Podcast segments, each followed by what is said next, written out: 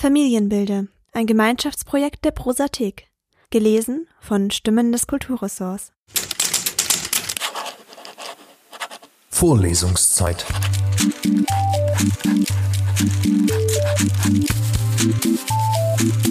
Der Geschichten-Podcast für jede Gelegenheit.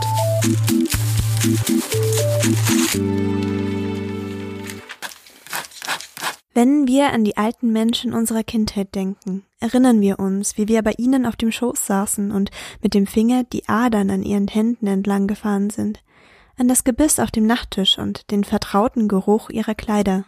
Für uns waren sie immer alt gewesen und würden für immer alt sein. Als unser Leben begann, neigte Iris sich bereits dem Ende zu. Von alten Fotos, aus denen junge Menschen herausschauen, Erzählungen, die ein Eigenleben entwickelt haben, Briefen und Tagebüchern und einer Schublade, in der abgegriffene Karten lagen, haben wir uns ein Bild gemacht. Leider war ich relativ klein, als mein Opa Max an Krebs starb. Aber Fotos bezeugen, er machte gerne Kopfstand auf dem Hausdach, mit dem Kopf im Kamin, war Braut bei der Faschingshochzeit und konnte sich mit der Schiffschaukel überschlagen. Er reiste auch ohne Geld sehr viel, zum Beispiel mit einem Orchester nach New York, obwohl er kein Instrument spielte. Laut meiner Mama war niemand so lustig wie er. Meine Oma war ein Flüchtling aus dem heutigen Tschechien. Ihr Vater, ein ausgezeichneter Konditor und Pferdehändler, hat die Räder einer Kutsche mit Gummi beschlagen und ist so über die Grenze nach Deutschland gekommen.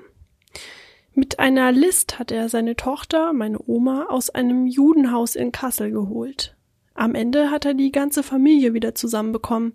Zuletzt fand er seinen Sohn in Neurolau, nach dessen Befreiung aus dem KZ durch die Amerikaner. Meine Oma hat mir nicht nur Backen und Kochen beigebracht, sondern auch, wie man seine Geldscheine in einen Mantelsaum einnäht und dass man alle wichtigen Papiere am besten in einem Waschzuber versteckt. Meine Oma war winzig. Wenn sie auf einer Bank saß, baumelten ihre Füße in der Luft wie bei einem Schulkind. Sie wohnte alleine im zwölften Stock in einer kleinen Wohnung unter dem Dach. Beim Frühstücken saß sie an ihrem Küchenfenster und blickte hinaus auf die Vögel über den Dächern, die Erlöserkirche, weiter hinten den Fluss und dahinter am anderen Ufer die Hochhäuser der Vorstadtviertel. Frisch verheiratet, mit einem offiziellen Sieben-Monatskind im Bauch, zog meine Oma von Norddeutschland in das Dorf meines Opas, das so gar nicht war wie sie. Sie bestand darauf, eine funktionierende Toilette im Haus zu haben und eine ordentliche Badewanne, keinen Trog. Während die anderen Frauen ihre Kleidung am Fluss auf Waschbrettern schrubbten, saß meine Oma Zigaretten rauchend auf ihrer Terrasse und ließ ihre Waschmaschine arbeiten. Man erzählt sich heute noch, dass sie jeden Sonntag mit ihren vier Kindern im Schlepptau auf Stöckelschuhen in die Kirche stolziert war. Kein Mann hatte sich an ihr satt sehen können. Ihrem eifersüchtigen Mann zuliebe blieb sie irgendwann dem Gottesdienst fern. Von den Frauen im Dorf wurde sie nie gemocht, selbst im hohen Alter nicht. Ich erinnere mich am meisten an die zusammengekniffenen Lippen meiner Großmutter, die kaum noch sichtbar waren. Sie war eine harte Frau, abgehärtet durch die Flucht von Rumänien nach Deutschland, ledig und schwanger. Meinen Vater brachte sie 1946 im Lager Dachau zur Welt, von dem man in unserer Familie nur als dem KZ Dachau sprach. Über seinen Vater ist nichts bekannt.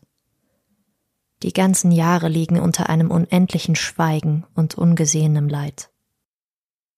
Meine Oma konnte nichts wegschmeißen, zum Beispiel eine alte hölzerne Brotbox, obwohl man ihr eine neue geschenkt hatte. Sie nutzte die alte so lange, bis der Leim auseinanderging und sie innen morsch gefault war. Aus gerissenen Nylonstrümpfen knüpfte sie kleine Teppiche. Der Kinderbademantel meiner Tante hing am Haken an der Schlafzimmertür, zusammen mit anderen, sinnlos gewordenen Kleidungsstücken. In den Schränken lag original verpackte Damastbettwäsche und ein zweiter Fernseher stand, noch im Karton, auf dem Boden. Die Spielkarten waren so braun und zerfleddert, dass Bube, Dame, König nur noch als leichte Schemen zu erkennen waren. Sie hob alles auf. Für schwere Zeiten. zur Sicherheit. Ich erinnere mich an eine Frau, die nie ein eigenes Auto besaß, nie eine Wohnung oder teuren Schmuck. Bei jedem Besuch gab sie uns Kindern Geld. Aber nicht nur das. Socken, die guten von Falke, Unterwäsche und neue Pullover. Tante Friedel gab immer alles, was sie hatte. Den Luxus, den sie sich gönnte, war der Urlaub in den Dolomiten. Im Sommer drei Wochen wandern, im Winter drei Wochen Skifahren. Die Stullen packte sie sich ein, bestellt wurde nur für die Kinder. Als Tante Friedel dement wurde, besuchte ich sie in der Kurzzeitpflege. Es zerriss fast mein Herz, als sie mir zum Abschied ihr Shampoo in die Hände drückte. Im Leben ist es besser, mit warmer als mit kalter Hand zu geben, hatte ihr Mann einmal gesagt. Eigene Kinder hatten die beiden nicht, obwohl sie es sich gewünscht hätten. Wenn ich als Kind neben meiner Oma durch die Weinreben spazierte und vor mich hinquasselte, lächelte sie immer. Auf Fragen kam immer dieselbe Antwort. Still, Kind, ich muss mein Blätter verrichten. Jeden Tag betete sie für alle Menschen, die ihr wichtig waren. Als wir einmal von der Kirche kamen, hingen mir die Worte des Pfarrers nach. Aber sag nur ein Wort, und so wird meine Seele gesund. Ist deine Seele gesund, Oma? fragte ich. Sie brauchte nicht lange zu überlegen. Ja, meine Seele ist gesund. Sie war die selbstloseste und friedliebendste Person, die ich je kennengelernt habe. Kein Wunder, dass Gott sie so schnell zurück wollte. Das war Lebensfreude von Verena Ullmann, gelesen von Johanna Retzer. Wagemut von Viktoria Grader, gelesen von Annika Säuberlich. Größe von Sophia Thompson, gelesen von Jaya Mirani. Eigensinn von Alexander Wachter, gelesen von Nathalie Klaus. Bitterkeit von Ina Nadasti, gelesen von Sarah Fischbacher.